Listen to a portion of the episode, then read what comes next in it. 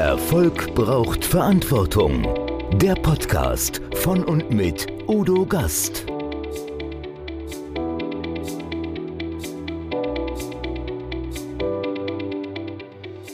Podcast Folge 143. Nicole M. Pfeffer. Zukunftsmacher Handwerk, Spitzenverdiener von morgen.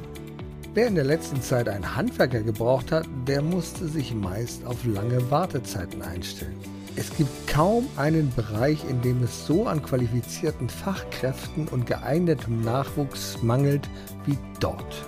Das Handwerk hat ein Imageproblem. Junge Menschen wollen lieber studieren und übersehen, dass im Handwerk eine attraktive Zukunft liegt. Die innovative Nachwuchsförderin Nicole M. Pfeffer will endlich mit dem falschen Bild des Handwerks aufräumen. In unserem Talk zeigt sie auf, dass viele Handwerksunternehmen innovativer sind als so manches modernes Startup. Sie räumt mit Mythen auf, die nicht nur bei den Eltern, sondern in der gesamten Gesellschaft auf mangelhaften Informationen beruhen. Zeit, dass wir das Handwerk wieder neu entdecken. Erfolg braucht Verantwortung. Noch mehr bedarf es kompetente Begleitung auf dem Weg zum Erfolg. Weise Unternehmer holen sich Rat von denen, die den Weg schon gegangen sind und die Abkürzungen kennen. Die Kontaktadresse von Udo Gast finden Sie direkt in den Show Notes. Herzlich willkommen wieder beim Gastredner, liebe Zuschauer, liebe Zuhörer. Heute habe ich ein ganz schön gepfeffertes Thema, denn es geht um Zukunft. Eigentlich geht es ja immer um Zukunft, aber es geht um die Zukunft des Handwerks. Und da habe ich eine Spezialistin heute, Nicole M. Pfeffer. Herzlich willkommen, Nicole. Hallo, lieber Udo. Danke für die Einladung. Ja, sehr gerne. Und wenn man in den Hintergrund schaut, da sehen wir schon genau, worum es geht, nämlich Zukunftsmacher Handwerk. Und da ist etwas so eine weiße Säule und der eine oder andere mag denken, was ist denn das für eine Säule? Ich ahne es. Erzähl uns, was es ist. ja, also mein Unternehmen heißt ja Marketing mit Pfeffer und ich selbst heiße ja mit Nachnamen Pfeffer. Und ich habe tatsächlich zu unserem zehnjährigen Jubiläum von einem Geschäftspartner eine 80 Zentimeter hohe weiße Pfeffermühle bekommen mit Peugeot-Malwerk und unserem Logo drauf. Und wann immer ich meine Botschaften nach außen bringe, sei es via Zoom online oder sei es tatsächlich auch auf der Bühne, meine Pfeffermühle ist immer mit dabei. Das finde ich cool. Ein bisschen über dich zu erzählen. Du kommst ja aus Mittelhessen. Du hast mal Köchin gelernt in der Steigenberger Akademie. Da warst du zehn Jahre lang in der Gastronomie, hast aber auch sechs Jahre Finanzdienstleistung gemacht, warst im Marketing und Vertrieb und bist Betriebswirtin. Aber Marketing mit Pfeffer, das ist eins deiner Steckenpferde geworden. Und du hast sogar 2021 einen Freidenker-Campus gegründet. Was war das denn Schönes, sag mal? Du hast gerade verschiedene Stationen meines Werdegangs aufgezeigt und ja, ich bin kein stringenter Typ. Also ich habe mich immer an meinen Stärken und an dem orientiert, was tatsächlich relevant war oder was auch in meinem Umfeld relevant und gebraucht worden ist.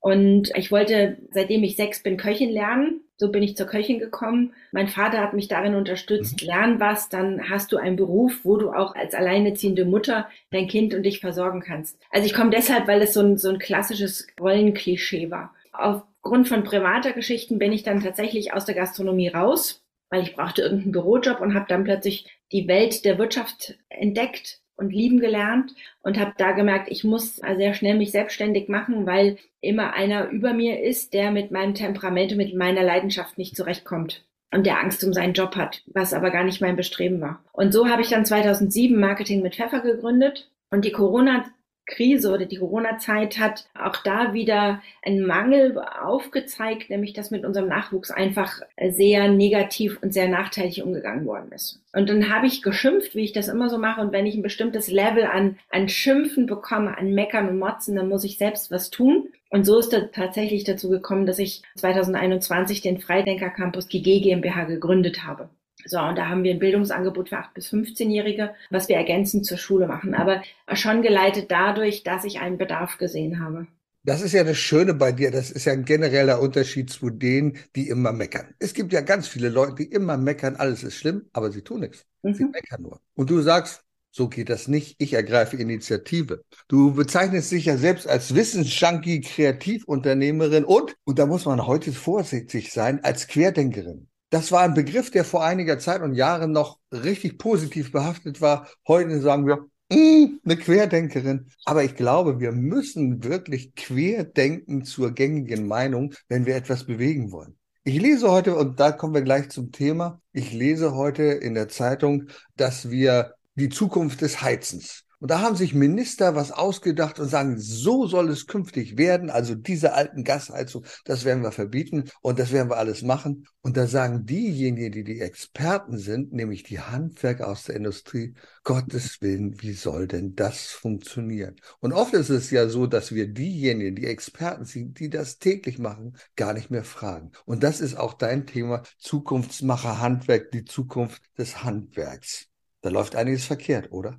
Da läuft eine ganze Menge verkehrt. Aber wie eigentlich überall, wenn irgendwo was in Schieflage kommt, das ist ja nicht von heute auf morgen, sondern das hat sich so klammheimlich, still und leise in unserer Gesellschaft breit gemacht und das ist tatsächlich auch alles rund um das Handwerk. Also sehr viele haben das alte Bild noch im Kopf vom Handwerk. Sehr viele haben noch ähm, im Kopf, naja, du musst Hauptschule oder Mittelschule maximal haben, aber als Abiturient oder mit Realschulabschluss, um Gottes Willen bloß nicht ins Handwerk. Also da hast du ja höhere Aufgaben. Also das sind so die klassischen Klischees. Hinzu kommt, dass wir tatsächlich die Situation haben, dass im Handwerk nicht nur durch das Thema Nachhaltigkeit, Umweltschutz und Klimaschutz sehr viele Antworten ja heute schon gegeben werden für die Fragen von heute und morgen, sondern gerade das Handwerk hat in den letzten Jahren massiv einen Digitalschub vorgenommen.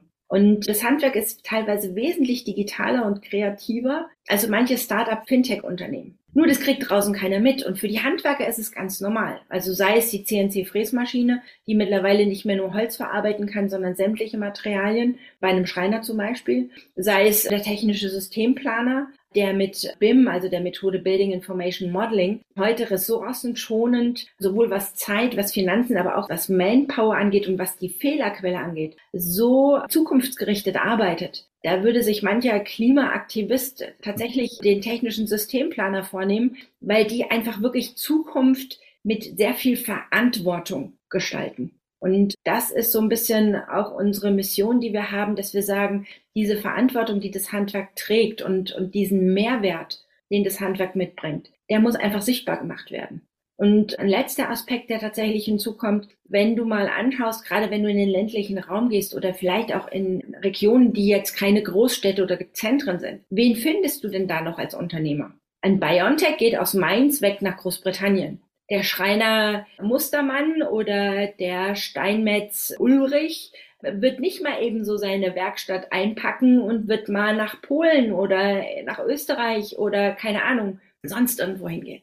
So, und das heißt, wir verkennen da ganz, ganz viele Vorteile im Handwerk die wir wieder ins Bewusstsein rufen müssen, weil sie ein Stück weit die Säule unserer Gesellschaft sind. Und das ist unsere Mission und dafür kämpfen wir. Und ich glaube, es gibt ja ganz, ganz viele Vorurteile, was das Handwerk angeht. Ne? Eltern sagen, um Gottes Willen, Kind, mach dir die Hände nicht schmutzig, das ist ganz fürchterlich. Wenn ich in so manche Autowerkstatt reinschaue, gut, dann mag das vielleicht heute immer noch sein, aber ich war neulich im neuen Porsche-Zentrum in Lüneburg und ich kenne kaum einen Gastronomiebetrieb, der in der Werkstatt so sauber und aufgeräumt ist wie in diesem Porsche-Zentrum. Und da habe ich gedacht, boah, was ist denn hier los? Macht man sich da nicht die Hände schmutzig mit dem Öl? Oder etwas, das weiß ich ja von deinen Informationen her, Dachdecker. Drohnenführerschein. Da sagst du, hey, cool, sowas hätte ich auch gern. Für Dachdecker scheint es heute selbstverständlich zu sein. Da haben sich viele Dinge gewandelt. Du hast berichtet von den CNC-Fräsmaschinen und ähnliches. Mhm. Aber wenn ihr das voranbringt, du hast eine wunderbare Geschichte mir zugespielt, wo ihr so einen Schreinerbetrieb voranbringen wolltet. Und was war die Reaktion der Eltern darauf? Es war tatsächlich so, dass das Familienunternehmen als Schreinerfamilie wollte sich in dem Ort und in der Region einfach nochmal wieder ins Bewusstsein rufen und wollten natürlich auch den Nachwuchs ein Stück weit mitnehmen, weil sie Ausbildungsplätze hatten. Und sie haben einen Tag in der Schreinerei organisiert mit der Schule zusammen und ich habe das Projekt ja. so ein bisschen kreiert und entworfen und 60 Schüler waren da und Schülerinnen. Und von den 60 sind 40 nach Hause und haben voller Stolz erzählt ihren Eltern, boah, ich will jetzt Schreiner werden. Und dann ist am nächsten Tag um 7.37 Uhr war wirklich der erste Anruf in der Schreinerei, wo sich erboste Väter gemeldet haben. Liebe, liebe Schreinerfamilie, wie könnt ihr sowas den jungen Menschen in den Kopf setzen, diesen blöden Floh, dass sie Schreiner werden sollen? Die sollen studieren, die sollen was Gescheites werden. Wie kommt ihr da drauf? Und irgendwann so nach dem dritten Anruf um 10 vor 8 hat mich dann der Schreiner ganz aufgeregt angerufen, hat gesagt, Frau Pfeffer, das war ein super Tag, aber uns fliegt gerade alles um die Ohren. Bitte, bitte, was können wir tun? Wie sieht's aus? Und da haben wir tatsächlich, habe ich gesagt, alle Anrufe gleich zu mir geben und ich lade die Leute dann nächste Woche ähm, zum Tag der offenen Tür ein. Ich nehme alle Verantwortung auf mich als Marketingberaterin, also ich bin die Böse. Und dann sehen wir nächste Woche weiter. Und man hat wirklich gemerkt, so dass die Eltern richtig wütend waren und auch teilweise sehr beleidigend. Und dann haben wir die eingeladen und ich so, ja, bitte entschuldigen Sie, es ist alles mein Fehler, ne? Aber kommen Sie doch nächste Woche dabei. Wir möchten uns auch nochmal persönlich bei Ihnen entschuldigen. Und dann sind die dann an, in der nächste Woche am Samstag gekommen und der Weg zum Schreinereieingang ist so ein bisschen im Hof so ein bisschen abschüssig. Das heißt, man konnte oben schon sehen, wer zwei Minuten später unten ankommt. Und dann hat man gesehen, die Eltern, die wütend waren und die so schon den Gedanken hatten, oh, jetzt zeige ich's der Schreinereifamilie. Ne, so aufgeplustert, wie man das aus der Vogelwelt kennt und sind dann breiten Kreuzes den, den Hof runtergekommen. Und die habe ich dann alle an mich genommen und habe mir denen eine Führung gemacht. Dann sind wir vorbeigekommen an dem Lufthansa-Messestand, den das Unternehmen mal gemacht hat. Dann sind wir vorbeigekommen an dem Reißbrett des Urgroßvaters, der die Schreinerei gegründet hat und haben Zeichnungen da gehabt, wie es wirklich tatsächlich vor knapp 110 Jahren der Fall war. Wir sind dann an den IT-Arbeitsplätzen vorbeigekommen und letztendlich spätestens an der 5-Achser CNC-Fräsmaschine haben dann die Eltern ganz kleinlaut zu mir gesagt, ich glaube, wir müssen uns bei der Schreinerfamilie entschuldigen, oder? Und dann habe ich gesagt, ob sie das müssen, liegt an ihnen. Aber es ist schön, dass sie erkannt haben, dass gerade das Handwerk und der Beruf des Schreiners wirklich ein zukunftsorientierter Beruf ist.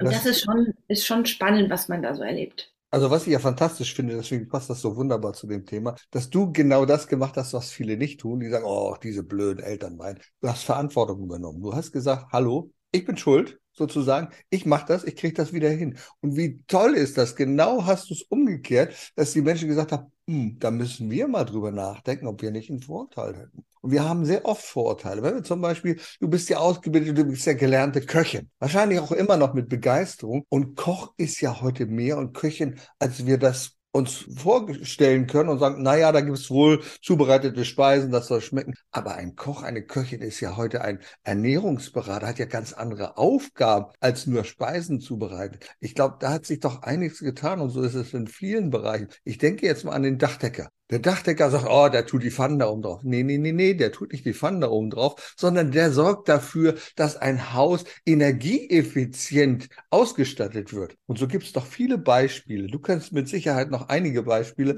wo wir sagen, das haben wir gar nicht gewusst. Da gibt es ganz, ganz viele Beispiele. Mhm. Um nochmal zurückzukommen auf den Koch, es ist tatsächlich so, dass seit 1. August 2022, also seit letztem Jahr, tatsächlich ein, ein Bereich der Ernährungsberatung drin ist. Und wenn wir uns anschauen, neben Klimaschutz, neben Energiekrise hat unsere Gesellschaft ein Problem, nämlich die Übergewichtigkeit oder das zunehmende Gewicht unseres Nachwuchses, drücke ich es mal diplomatisch aus. Und da ist die mangelnde Bewegungsfähigkeit. Ja, aber ich würde tatsächlich jetzt ja. gerade mal bei Ernährung bleiben und der Koch heute der hat ganz, ganz viele Aufgaben. Also Köche, die einkaufen, die für den Einkauf mitverantwortlich sind. Das sind die, die teilweise wirklich erstmal regional gucken, die bei den Bauern vorbeifahren, die das Rindfleisch sich anschauen, die das Geflügel anschauen, die ganz, ganz viele Sachen machen. Die schauen, wie kann ich Ernährung so aufbauen, dass es tatsächlich für die Menschen gut ist. Und mit gut meine ich weniger Allergien. Gesunder Körper heißt gesunder Geist.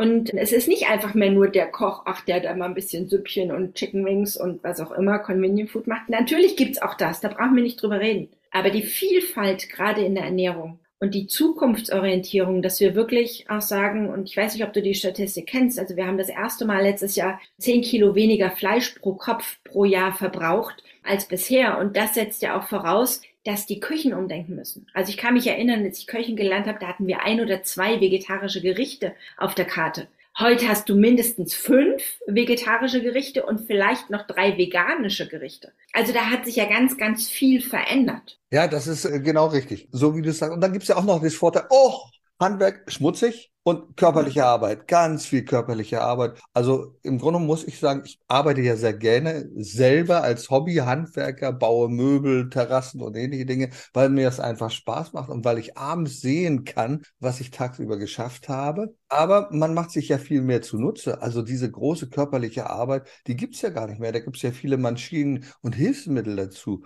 Fensterbauer zum Beispiel, die müssen das nicht tragen, die organisieren Kran. Absolut. Also du hast gerade angesprochen, Kran. Wir haben, ich glaube, ist jetzt schon vier Jahre her, tatsächlich bei uns im Wohnzimmer, wir haben so eine sechs mal vier Meter Glasfront mit Schiebetüren. Und du musst wissen, bei uns gehst du 60 Stufen hoch, bevor du überhaupt erst bei der Eingangstür bist. Und als wir die Fenster eingebaut bekommen haben, die neuen, wurde ein 40 Tonner Kran aufgestellt. Und dann habe ich gefragt, im Vorfeld schon, wie bringen Sie denn die Fenster hoch? Und dann sagt der Fensterbauer, ganz ehrlich, Frau Pfeffer, mir sind meine Mitarbeiter mittlerweile viel zu wichtig, um dass ich die noch Fenster irgendwo hoch oder quer schleppen lasse. Wir haben immer einen Kran mit drin, egal wo, der die bis zu der Stelle liefert, wo die Fenster eingebaut werden, dass sie tatsächlich nur noch reingehoben werden. So, oder wenn ich mir tatsächlich unseren Heizungsbauer anschaue, unsere neue Heizung haben wir mit einem Treppenroboter hochgeliefert bekommen. Ja, es hat ein bisschen gedauert, aber die Achtsamkeit und die Wertschätzung gegenüber dem Mitarbeiter und seines Körpers, seiner Leistungsfähigkeit, seiner Gesundheit ist im Handwerk mittlerweile so hoch, das kriegen aber die allerwenigsten mit. Und ganz nebenbei, als der 40 Tonner Kran bei uns war und hat die Fenster hochgehievt, ich habe allen Kindern im Umkreis Bescheid gesagt und sämtliche Kinder haben an den Fenstern gesessen und es war ein Happening, zu sehen, wie ein großer Kran aufgebaut wird und diese großen Fensterelemente nach oben hieft. Das war ein Happening an diesem Nachmittag. Ja, das kann ich mir vorstellen. Das ist schon eine tolle Sache. Naja, und nun sagen ja viele Leute, ach, weißt du, Büro, das ist prima. Also in Pandemiezeiten, das ist ja toll geworden. Ich kann jetzt im Homeoffice arbeiten. Und da sagst du, das geht auch im Handwerk. Das geht wirklich im Handwerk, Homeoffice? Das geht tatsächlich im Handwerk, weil das Handwerk ja nicht nur Arbeiten vor Ort macht, also irgendwelche Bau- oder Reparaturarbeiten, sondern es sind ja planerische Arbeiten dabei, es sind organisatorische Arbeiten dabei, mhm. es sind Dokumentationen beispielsweise dabei oder Berichtsschreiben, gerade wenn du, was weiß ich, an den Fahrzeugbauer denkst oder wenn du auch an den Heizungsbauer denkst, der bestimmte Planung macht, wenn ein Bad saniert wird. Du kannst heute dein Laptop mit nach Hause nehmen und kannst in einem 3D-CAD-Programm das Baddesign so visualisieren, dass du dem Kunden dann vorab schon das fertige Bad zeigen kannst. Aber dazu musst du nicht im Büro sein. Das kannst du auch zu Hause machen. Das kannst du auch im Homeoffice machen oder im Mobile Office. Mhm. Also je nachdem. Und das ist ja das Spannende. Auch ich kenne einige Handwerker, die mittlerweile eine Viertageswoche eingeführt haben. Wie cool ist das denn? Also auch das, ne, weil die Menschen ein anderes Zeitverhältnis haben. Die sind bereit, vier Tage die Woche, vier, zehn oder neun Stunden zu arbeiten und dafür drei Tage frei zu haben. So, und wenn ich gerade im B2B-Bereich bin, also wir haben beispielsweise einen Steinmetz bei uns in der Region, der arbeitet hauptsächlich für namhafte Firmen wie Harrods oder Lafayette. Ganz ehrlich, wenn du denen kommunizierst, ich bin von Montag bis Freitag ist unser Kundenservice da und wir haben nur freitags, was weiß ich, eine Ausnahme-Hotline, weil die Tage dann so verteilt sind, dass du zwar noch von Montag bis Freitag abdenkst, aber freitags vielleicht weniger Menschen oder weniger Mitarbeiter da sind, dann ist es im B2B-Bereich absolut machbar. Schwieriger wird es tatsächlich im Endkundengeschäft, also wenn die Oma oder der Opa, wenn der junge Mann oder so, ne, das ist nochmal eine andere Hausnummer, weil der natürlich gerade freitags nachmittags oder samstags vielleicht tatsächlich frei hat und sich dann um Dinge kümmern kann und da möchte er natürlich auch einen Handwerk ansprechen. Aber auch das ist machbar und das kommt mittlerweile häufiger vor, als die Menschen denken. Das muss man wirklich an der Stelle sagen. Du gibst ja eine große Herausforderung für alle Handwerksbetriebe. Aus einer Statistik von dir weiß ich, dass bis 2027 ungefähr 230.000 Handwerksunternehmen eine Nachfolgeregelung suchen und die finden nichts. Ja. Was können wir tun? Also auch da, ich glaube, wir haben da in der Vergangenheit an mehreren Stellen versäumt, Impulse und Zeichen zu setzen. Also wenn du dir die Ausbildung anschaust, die duale Ausbildung, da wird bislang kaum darüber gesprochen, wie sinnvoll und wertvoll es ist, ein Handwerksunternehmen zu übernehmen. Ich kenne viele Unternehmen, die jetzt gerade im Generationswechsel sind, aber dann ist es meist aus der Familie heraus. Mhm. Ich kenne nur wenige Handwerksunternehmen, wo tatsächlich aus, aus der Mitarbeiterbelegschaft, aus dem bestehenden Mitarbeiterstamm quasi einer die Hand hebt und sagt, ich möchte gerne übernehmen. Ich glaube, dass wir da zu wenig das Bild der Vorteile eines Handwerkers, eines Handwerkunternehmers aufgezeigt haben. Ich glaube, das ist ein Mango. Der zweite Punkt ist, gerade wir haben auch da wieder eine Unwucht im Verhältnis. Wir haben sehr, sehr viele Handwerksunternehmen, die übergeben werden wollen, haben aber nicht genügend Nachfolge. Das hat für den Nachfolger den Vorteil, ich kann mir doch heute aussuchen, welches Handwerkunternehmen ich übernehmen möchte. Ich kann mir doch drei Schreinereien oder ich kann mir drei Steinmetzbetriebe oder ich kann mir drei Malerbetriebe anschauen und kann mal reinschnuppern und kann sagen, oh, das Unternehmen passt mir vom Wertebild, das passt mir von der Ausrichtung, das passt mir beispielsweise auch davon, dass man sagt, da ist viel Wunsch nach Weiterentwicklung, nach Innovation, nach Kreativität drin. Also gucke ich, beschließe ich mich doch dem Unternehmen an und nehme die, die Basis, die ich bekomme, um das Unternehmen zu übernehmen. Weil sind wir mal ganz ehrlich, wenn ich heute im Handwerksbereich neu gründen möchte, wenn ich den Maschinenfuhrpark anschaue, wenn ich die ganzen Investitionen anschaue, das ist doch erstmal ein Brett. Das muss man doch ganz ehrlich sagen. Wenn ich aber die Chance habe, ein Unternehmen zu übernehmen, wo ich gewisse Betriebsmittel schon da habe, wo ich einen gewissen Kundenstamm, eine gewisse Sichtbarkeit schon da habe, sind doch die Hürden, um erfolgreich zu sein, wesentlich geringer. Und wenn ich dann noch Hand in Hand mit dem aktuellen Unternehmer diesen Übergangprozess steuere und leite, kann ich die Erfahrung und das Wissen der Alten, und das jetzt bitte nicht böse verstehen, mit den jungen und kreativen, innovativen Ideen von mir mit verbinden und habe damit eine Zukunftsausrichtung, die natürlich Arbeitsplätze sichert, die auch Wohlstand bringt. Das muss man ganz klar in der Deutlichkeit so sagen. Und das finde ich spannend, weil das ist genau das Thema, das ich auch öfter habe. Ich berate ja auch Menschen auf dem Weg in die Selbstständigkeit und viele haben da ganz hervorragende Ideen und dieses und machen und sagen, ja, aber das kostet und mm. und ich sage dann immer wieder, okay, wie wäre es denn, wenn wir mal auf bewährte Strukturen zurückgreifen? Ja, was was was meinen Sie denn damit? Ich sage, naja, vielleicht gibt es ja ein Unternehmen, das in etwa passt, das entwicklungsfähig ist zu mhm. der Idee, die Sie jetzt gerade haben. Wo Sie sagen, das würde ich gerne, aber da gibt es eine Struktur, da gibt es Mitarbeiter, die kennen das das Ganze. Mhm. Wie cool ist das denn, wenn man genau das macht, da einzusteigen, Verantwortung zu übernehmen und das Investitionsvolumen ist wesentlich geringer als das da in einer Neugründung. Deswegen finde ich das so fantastisch. Aber oft glaube ich, und du schreibst es in deinem neuen Buch, sind die Eltern die Chancenverhinderer. Das ist doch verantwortungslos, oder?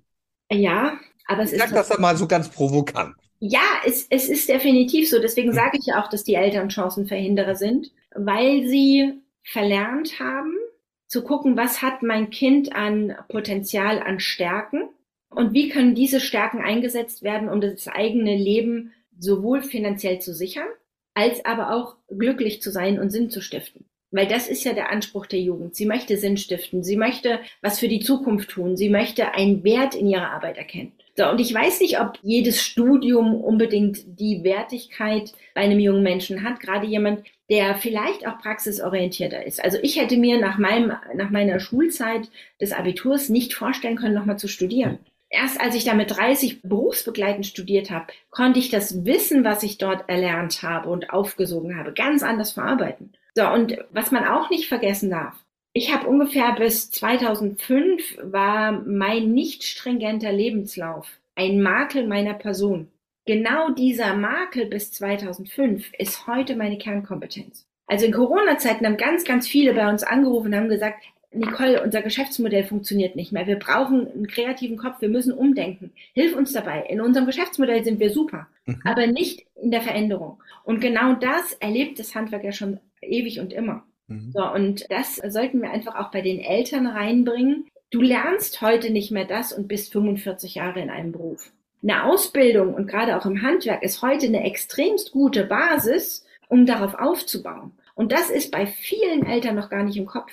Genau. Und du sagst es ja, und vor allen Dingen, man ist sich gar nicht darüber im Klaren, dass in einem Handwerk laufend fortgebildet wird. Laufen. Also jeder Handwerksmeister und jeder Geselle, der bildet sich laufen nicht nur praktisch fort, sondern es gibt ganz verschiedene Dinge. Und eins, glaube ich, wird immer wieder verkannt, dass das Handwerk ja auch Vorreiter ist in ganz bestimmten gesellschaftlichen verantwortlichen Bereichen, zum Beispiel Integration. Viele Menschen, die aus dem Ausland kommen zu uns, die haben eine hervorragende handwerkliche Ausbildung und die werden dort integriert und müssen mit Menschen zusammenarbeiten, die vielleicht nicht ihre Sprache sprechen. Und da hat das Handwerk doch eine Vorbildfunktion, oder?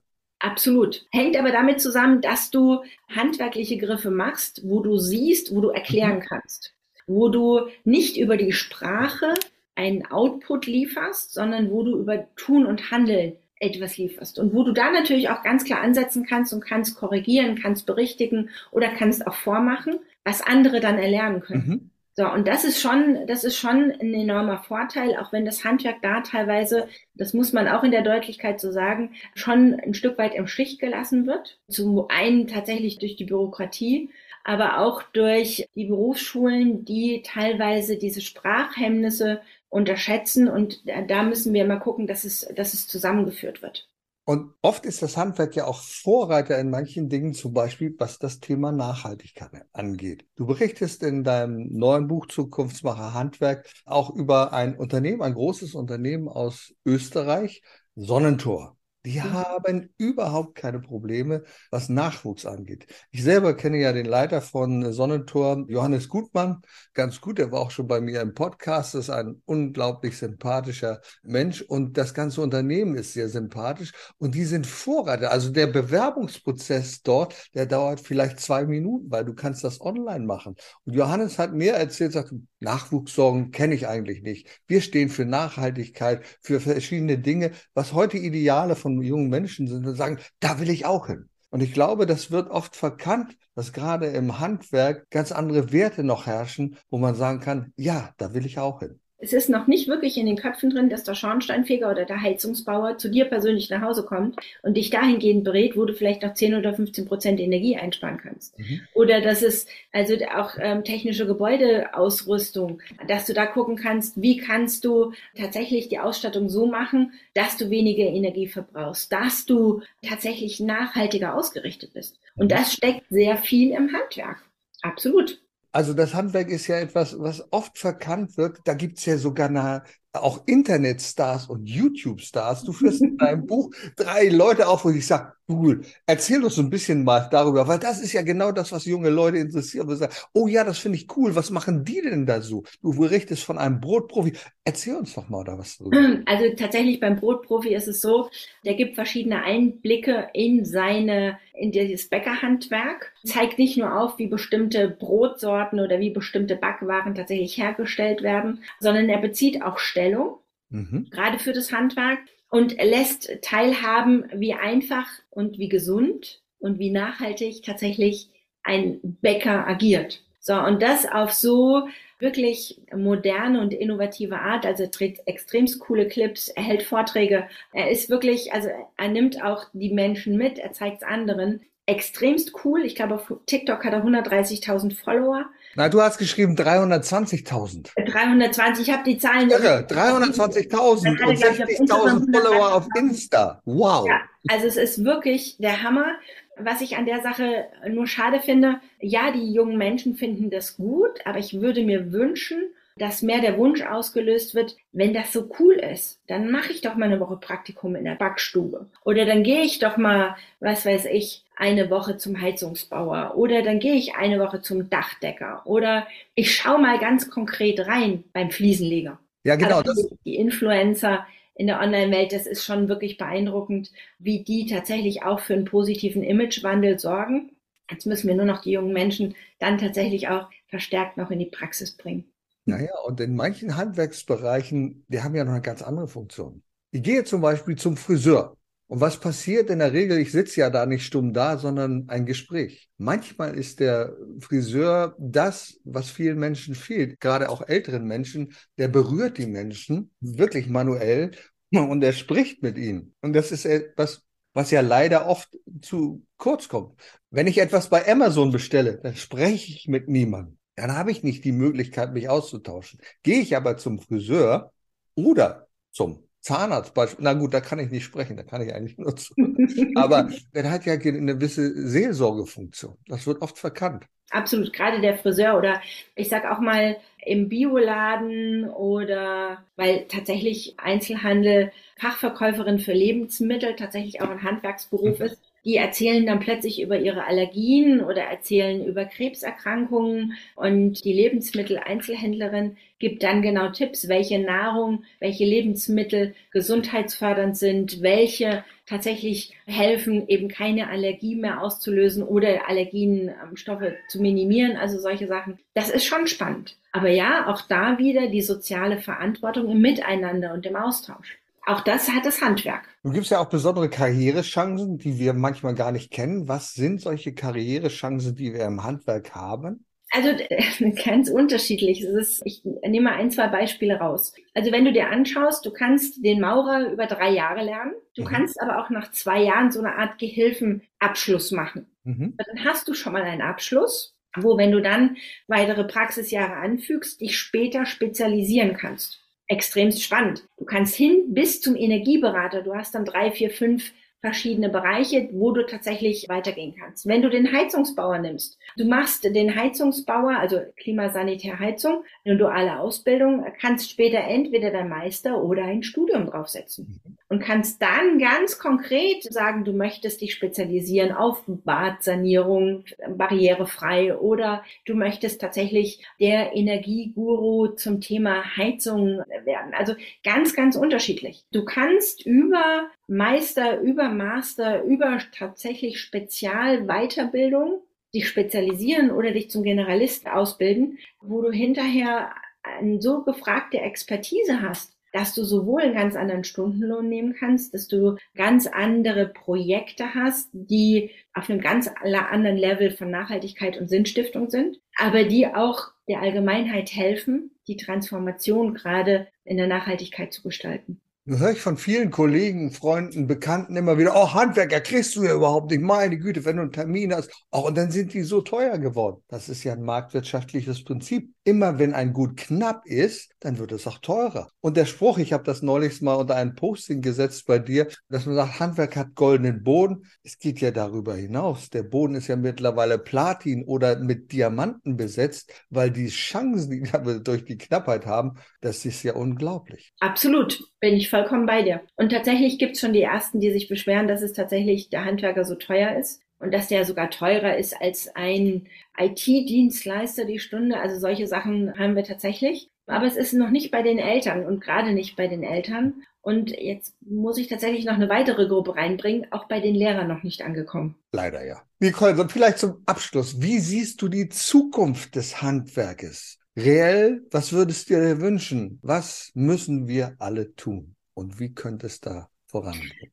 Also ich würde mir wünschen, dass wir, dass gerade die Eltern bewusst mal, ich sag jetzt mal, wertneutral aufs Handwerk schauen. Also nicht mit ihren Glaubenssätzen und Vorurteilen, sondern tatsächlich auch mal nutzen, wenn vor Ort ein Handwerker Tag der offenen Tür hat, wenn die Handwerkskammer irgendwas hat, wenn eine Messe irgendwie vor Ort ist oder wenn auch mal an der Schule Veranstaltungen stattfinden, wo die Eltern mit eingeladen werden, dass die Eltern wirklich mal genauer hingucken. Ich würde mir wünschen, dass unsere Jugend nicht nur dieses einmalige Schülerpraktikum eine Woche lang oder zwei Wochen lang in ihrer Schullaufbahn machen, sondern dass sie Ferien dazu nutzen, um tatsächlich mal einen Ferienjob bei einem Handwerker in Anspruch zu nehmen. Sei es, ob es der Optiker ist oder das Brillengeschäft um die Ecke, sei es der Gemüsebauer, sei es der technische Systemplaner. Also alles damit einfach mal reinschauen, mal Erlebnisse aufbauen, mal Berührungspunkte haben. So, und was ich mir dann wünschen würde, dass wir auch gerade in den Klassenzimmern und in den Lehrerzimmern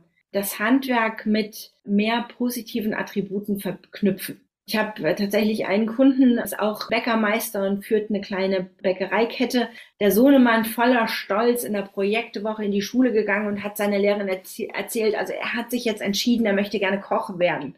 Und die Lehrerin hat die Hände über dem Kopf zusammengeschlagen und hat gesagt, um Gottes Willen, werf doch deine guten Noten nicht für den Koch weg. Also ich glaube, da müssen wir ganz massiv dran arbeiten, dass wir gemeinsam das Bild des Handwerkers in die neue Zeit bringen und sehen, was gerade aktuell ist und sehen auch, was die Möglichkeiten der Zukunft da sind. Ich habe sehr, sehr viele Handwerker in meinem Umfeld, die haben mittlerweile alle ein kleines Kommunikations- und Marketingstudio in ihrer Werkstatt, wo eigene Clips gedreht werden, wo Mitarbeiter einfach Postings machen dürfen, um aus ihrem Alltag herauszuzeigen. Das heißt, die Kernleistung zum einen des Handwerkers hat sich ganz massiv verändert.